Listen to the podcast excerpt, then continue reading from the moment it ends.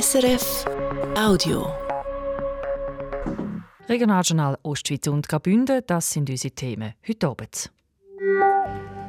Von der eigenen Basis überrascht. Der Bauernverbandspräsident und St. Galler Nationalrat Markus Ritter hat nicht mit Ostschweizer Bauernprotest gerechnet. Es waren vor allem junge Bauern, die das organisiert haben, die auch ein Zeichen setzen wollten. Vom frühen Winter profitiert. Im Kanton St. Gallen sind die Abschusszahlen von Rothirsch erreicht worden.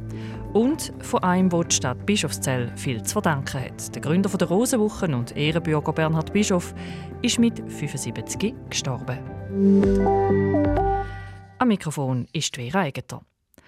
Auch in der Ostschweiz, wie in anderen Regionen der Schweiz auch, haben vor zwei Tagen Bäuerinnen und Bauern an verschiedenen Orten demonstriert. In Gossau sind rund 30 Traktoren zu einer Demonstration zusammengekommen und auch in Samriswil und zwar weniger bei Frauenfeld hat es Ansammlungen gegeben. Den Bäuerinnen und Bauern geht es unter anderem um bessere Preise für ihre Produkte. Ein Anliegen, das der Bauernverband grundsätzlich unterstützt, wie der Präsident des St. Galler Nationalrat Markus Ritter heute in der Samstagsrundschau gesagt hat. Konkret auf die Proteste in der Ostschweiz angesprochen, hat er im Interview mit dem Dominik Meyer gesagt. Mal, das hat mich auch überrascht.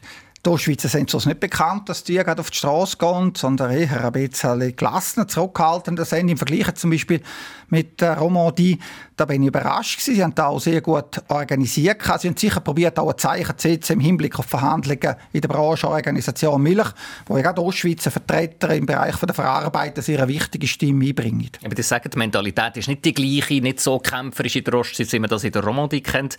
Haben Sie sich einfach anstecken oder hat er ein Verständnis auch für die Proteste in Ostschweiz? Ja, schon Verständnis. Wir sind natürlich sehr milchlastig, auch produktiv in der Ostschweiz, viel Grünland. Das sind die gleichen Sorgen wie in der Westschweiz. Aber es war sicher ein Beispiel, das aus der Romandie auch Richtung äh, Osten jetzt gekommen ist.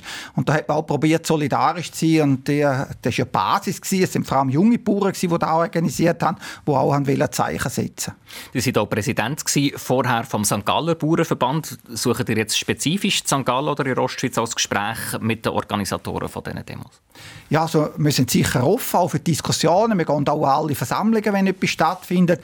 Und wir probieren über die kantonalen Bauernverbände auch die Kontakt zu pflegen. Es ist wichtig, dass man diesen Leuten eine Plattform gibt, dass man denen auch die Möglichkeit gibt, sich einzubringen, dass man ein Ventil gibt, dass sie ihre Anliegen können positionieren Das ist wichtig, damit alles geordnet weiterhin und friedlich abläuft. Und hätte die Bauern so einen Griff, dass es nicht in Ostschweiz auch Strassenblockaden plötzlich gibt? Also Bauern hat man nie im Griff. Die sind sehr eigenständig und natürlich auch gut organisiert. Gerade in der Westschweiz heute über Facebook-Gruppen, WhatsApp-Gruppen und wahrscheinlich wie schnell dass die sich selber organisieren. Da habe ich auch gestaunt, was da möglich ist. Aber wir probieren wirklich ein gutes Gespräch zu pflegen, dass sie uns auch wahrnehmen, als wichtige Sparringpartner, wenn sie Forderungen formulieren und ihnen auch hier eine Dienstleistung zu geben, dass wir vertrauensvoll zusammenarbeiten können.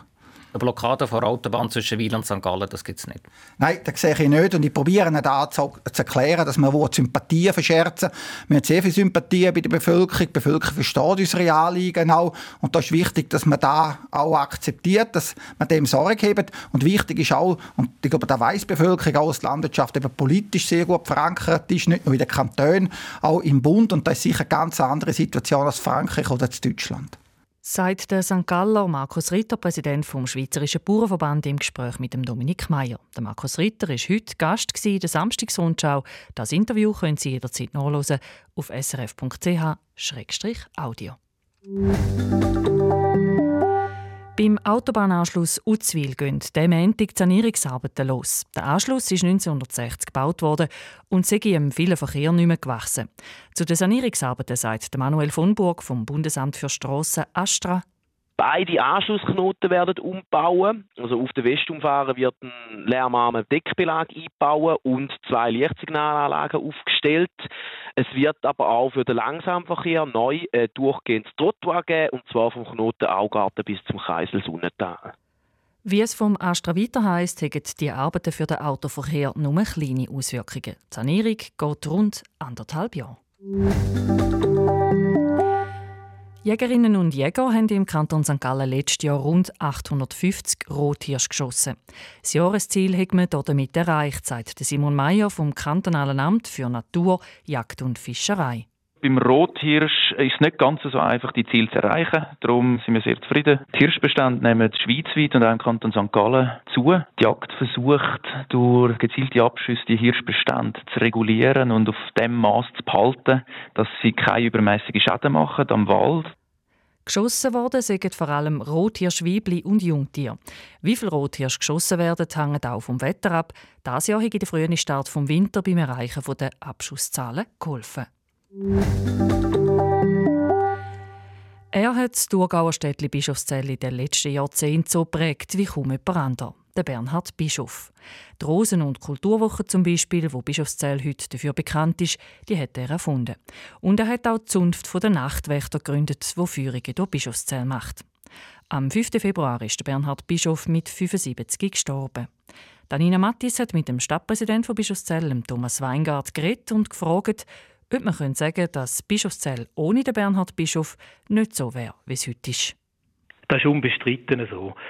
Wir haben äh, in den 90er Jahren, gegen Ende 90er Jahren, sind wir in der Situation gewesen, Bischofszell, dass so eine erste Tranche Lädeli-Sterben war, dass wir äh, grosse, wichtige Industriebetriebe verloren haben, die Obstverwertungsgenossenschaft oder die Papierfabrik zum Beispiel, wo plötzlich nicht mehr sind.